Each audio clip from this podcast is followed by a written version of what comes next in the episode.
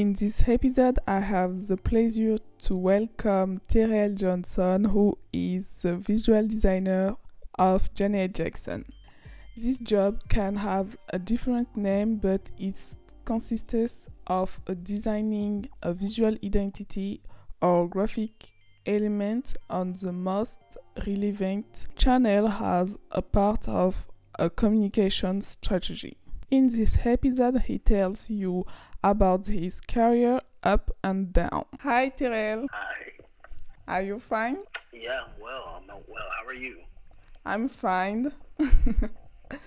I'm very happy you are accepted my invitation. Absolutely. I wanted to um, see how it would be with a Parisian uh, interview interviewer um, interviewing me. So, absolutely, I'm glad that um, you you asked me to be a part of your podcast. So, thank you.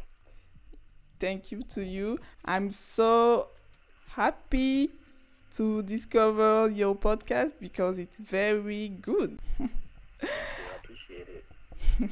Can you introduce yourself uh, in a few words? Sure. Um, hey guys, listening to Mademoiselle Geeks. Um, my name is Terrell Johnson. I am a designer and art director and a editor of Swagaras magazine um, in America, based in Chicago. And I'm a just I'm an all around creative person.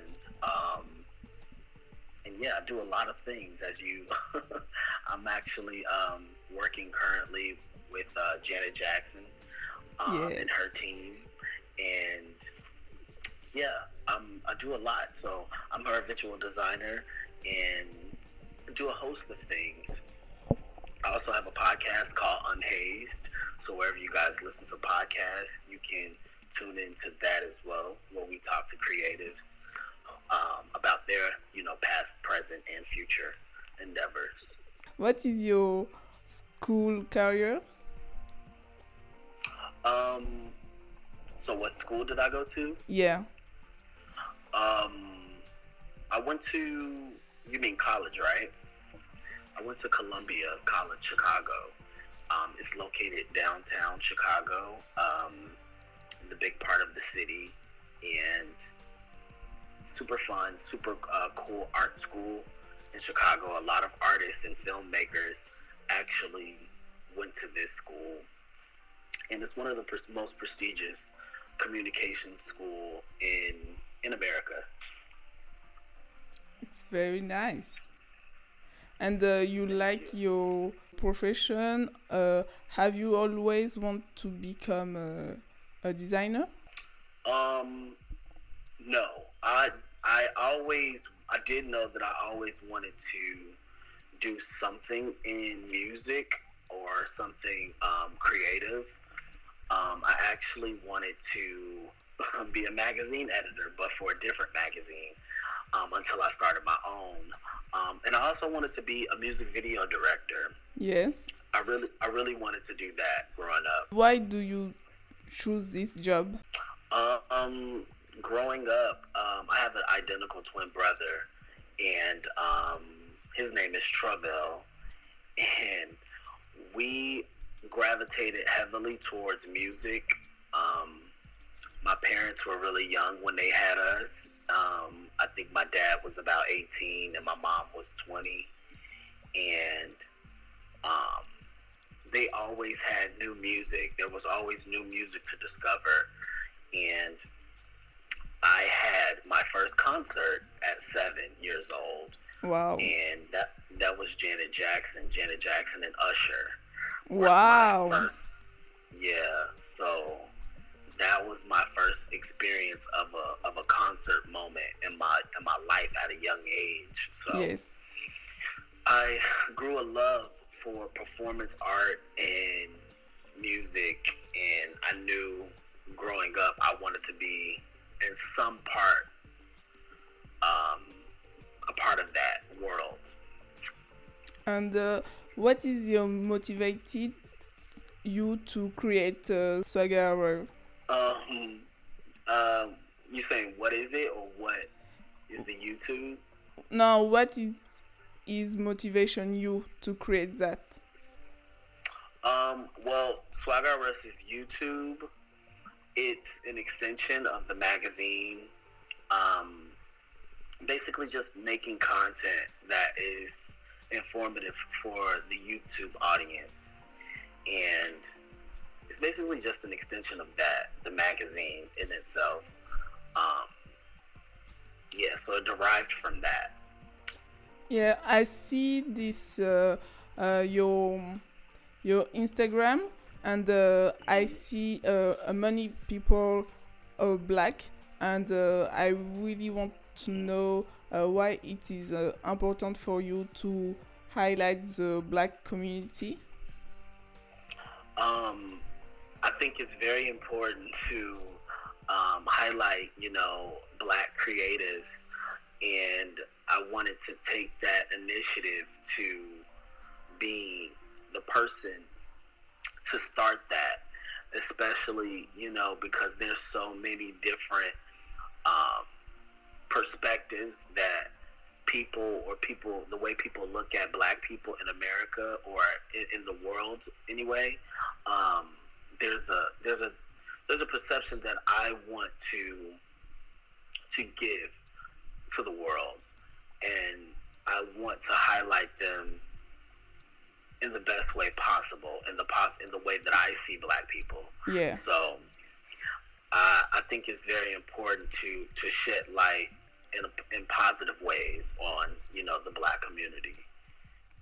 Yeah, I think it's very important because we have a, a good uh, a good uh, model in the world and uh, we can do uh, our best for for the world. And uh, it's it is important for us to have um, to have a, a model. Absolutely. how do you manage you always be a creative Um, it's not the easiest thing. Um, i think so manage, managing managing time is um, it's a lot. You know, it's a lot that goes into working towards a goal. Um, and, and actually executing it. So it's a lot, you know, it's a lot, but I wouldn't trade it for anything, you know. Let me just say one typical day of creating might go into the pitch, might go into mood boarding, what you want. Um, so the way things will look, putting that together, and then, you know, pitching that idea to a subject and Yeah. then assembling a team and then you know getting the location and then you know what i'm saying it's a lot of it's a lot that goes into each thing that helps one goal um, but i wouldn't trade it for the world because once you learn how to do one thing you know those things build up over time and you're, and you're, and you're able to do whatever you want um, that's the coolest part of being, you know, working as a creative. yes it's very uh, i think it's just magical when you create something and uh, you you take your time for this creation and uh, you love what you do how did you meet janet that okay, well, meeting Janet, um, one of my best friends, um, Lucas Blanc. Shout out to Lucas. Um, he actually got an opportunity to work for Janet um, back in 2017, I believe, and um, he knew that I was a big Janet fan. Like all throughout university, I wore a lot of Janet Jackson T-shirts. ouais Um, just t- like T-shirts from her, um, from her concerts from different eras, and I was a big, huge Janet fan, and he knew that. So he actually invited me to the 2018 Billboard Music Awards wow. in Las in Las Vegas, and um, I was able to witness Janet's uh, icon performance, and we kind of had a moment in the audience as well because I was like yelling her name and saying how much I love her, and then I got the opportunity to meet her after her performance. So it was pretty. It was pretty cool. Yes, I think so. It, she's a queen. I love Janet. Icon. what did uh, this opportunity teach you? What did what teach me? I'm sorry. Uh, what this uh, what did this opportunity teach you? Um, this opportunity taught me to be prepared for anything. Yes. Um, it taught me how to. It taught me to just be ready. It taught me to just learn everything that you can, even if you don't feel like you need to at that moment. There will always be uh, an opportunity to to showcase that skill, and that opportunity presented itself. It was uh, difficult. It actually wasn't. Um, the first first thing that I was tasked with um, was to help Janet's uh, Instagram. So I was so I was tasked with um, basically showcasing a recap for her 2008 year, and this was in January of 2019, and I immediately knew what to do. Like I just knew how I wanted to see the recap and envisioned it, and then ever since then, I've been I have been working with her team. Wow. Very great. How do you deal with your stress? Um, I take breaks. I Yeah. take breaks. I honestly, you honestly have to, especially if you don't have like a team of people. Um, you should definitely take mental breaks. If you feel like you need to, um, take a break, take a hiatus. Like your mental health is more important than anything else because if you don't have that, you're not going to produce at the at the at the level that you want to. So I say focus on one thing at a time and you know, balance yourself. Balance. You need balance. So take breaks. If that's a day, if that's if that's two days, if that's a week, if that's a month, if that's three months, you know, take take as much time as you need to to to clear your mind. Yes, it's very important for for your creativity, for your for your mind, for your head, for for everything. Absolutely. And how do you do your network? How do I do my networking? Yes. Um, basically, I try to network with people who inspire me. So, people who, um, people who I want to work with, you know, I'll reach out to, or people that I put those affirmations out there, um, and just and just the people that like the same things as me, you know, connect with them.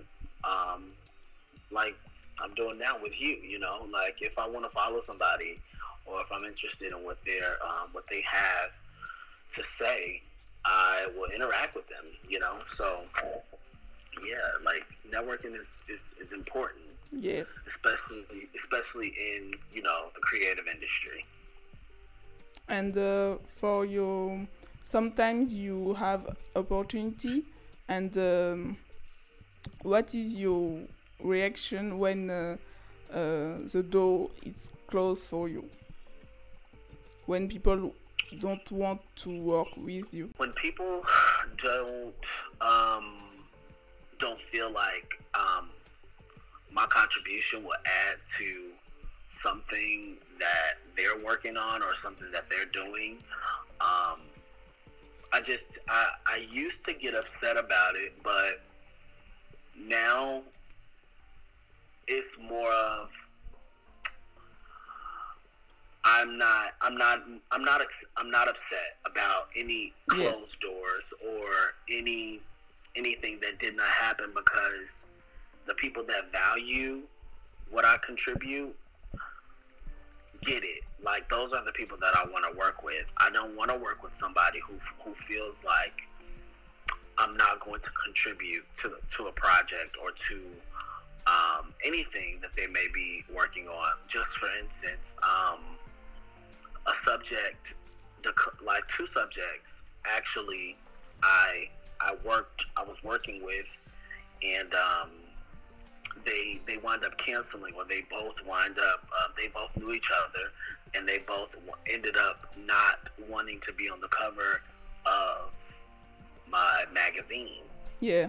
And um, that opportunity, and I was looking forward to that opportunity, but that opportunity led to me, you know, connecting with Beyonce's creative director. Yeah. And after that, that that led me to Janet. So it's like, you know, you can't be upset about things that don't necessarily work themselves out because the things that are supposed to work for you yes. will. You know? Yeah. So um, So yeah, so I just chalk it up to the people that value me, that I value, that is the type of opportunities that I want. Yes, it's very true. What it is important to look the fu- to future to the future. the future. Yeah. Um, I think it's very important. I think um, having having a goal and having an idea of what you want out of life is extremely important. Um, once you know what you want, then you can set up how you want to achieve that goal. But if you don't know what you want, it's going to be hard for you to get to where you want to be. Um, so I think it's very important for everybody to have a plan. I know everything doesn't um, work out the way they wanted to, but I can honestly say that me having a plan has led me to places that I never thought that I could that I could get to. Although I wanted them, I didn't know how they were gonna, you know, present themselves to me. Um, but it happened, and I'm and I'm happy that they, that they did. Um, so yeah, planning your future is very important. Yes, I think it's a it's um, the must have for us to when we want to start a new project and uh, it's important and what uh, what advice would you give a person who want to become a designer um, my advice um, learn as much as you can on whether that's YouTube, whether that's Skillshare.com, whether that is um, going to going to college to become one. Um, but a lot of the things that you want to know, you can learn online. Like the internet is, you know, a big world, and you can literally learn from anybody. So if you want to be a designer, I would say um, just learn from everyone. Learn on YouTube. YouTube would definitely is a great tool. YouTube is like a school. YouTube is a university. Yeah. Go to go, go to YouTube University, and you know, learn learn one thing first. Uh, whether it's typography, whether it's um, logo design, whether it's illustration, sketching, um, yeah, you can learn. You can. You definitely can learn online. You don't have to go to school or university to, to become a designer. Um, but it, it, can help, but you don't need to. So yeah, online, online platforms. Yeah, so good. And what are you passion uh, other than design? Other than design, um, I love music. Music is is like the beat of my drum. You know, um, that that really inspires me to want to do a lot. Just music and and, and learning other people's journeys. That inspires me as well. Um, learning about their journeys and uh, video direction as well. I still want to direct videos. I haven't found the right song to direct or the right artist to direct for, but I still want to do that as well. How do you you keep your feet on the ground after you work for Janet? I don't know if you understand my question. Yeah, I do. Um, how to stay grounded? Yeah. Yeah. Um, because some people can be a crazy. yeah, I mean Janet. Okay, Janet. She's she's literally one of the nicest. Janet is the nicest person in the world. Okay, like, and when I say this, I know that I I haven't spent every waking day or moment with her, but the person she appears to be in interviews and you know her just her life in general janet is literally one of the most humble people yeah. that you can ever meet like she's she's so nice. Her she gives big hugs. She doesn't she's not the type of artist to be a diva. Like she's not like get away from me. She's very much so come give me a hug. Like she's very she's very inviting although the people around her that may that may scare them because she's so loving and such a great soul. Um but yeah she's literally one of the best people and one of the most humble and sweetest people that I've ever met. Yeah. She's the best friend. She's the best friend. She's the the, the best aunt, the best everything, like the best um, the best friend. Yeah, she's she's that in a nutshell. Where do the listener can be find you? Um, hey guys, you can all find me on. I'm everywhere. I'm on Instagram. I'm on Twitter. You can follow me there. Yeah. My personal at two X R E L L. It's two X Rel on Instagram and on Twitter, and also follow my magazine um, at Swagger R Us. That's S W G R U S. You can just type that in, and you will find all of our socials and our website. Yeah, thank you very much, Terrell. Thank you, Mira. It was super nice talking to you. Thank you. Now you can speak French. French. Okay, so let me let me try to speak French. I want to say, um, let's see. I'm I'm on Google Translate right now. so I'm um. You have a new episode every Wednesday. You can find me on Instagram with the nickname Mademoiselle Geeks. You can find my episode on all podcast listening platform, do not hesitation to encourage me, putting five stars on Apple Podcasts and by leaving me a comment. Do not hesitation to share a social network.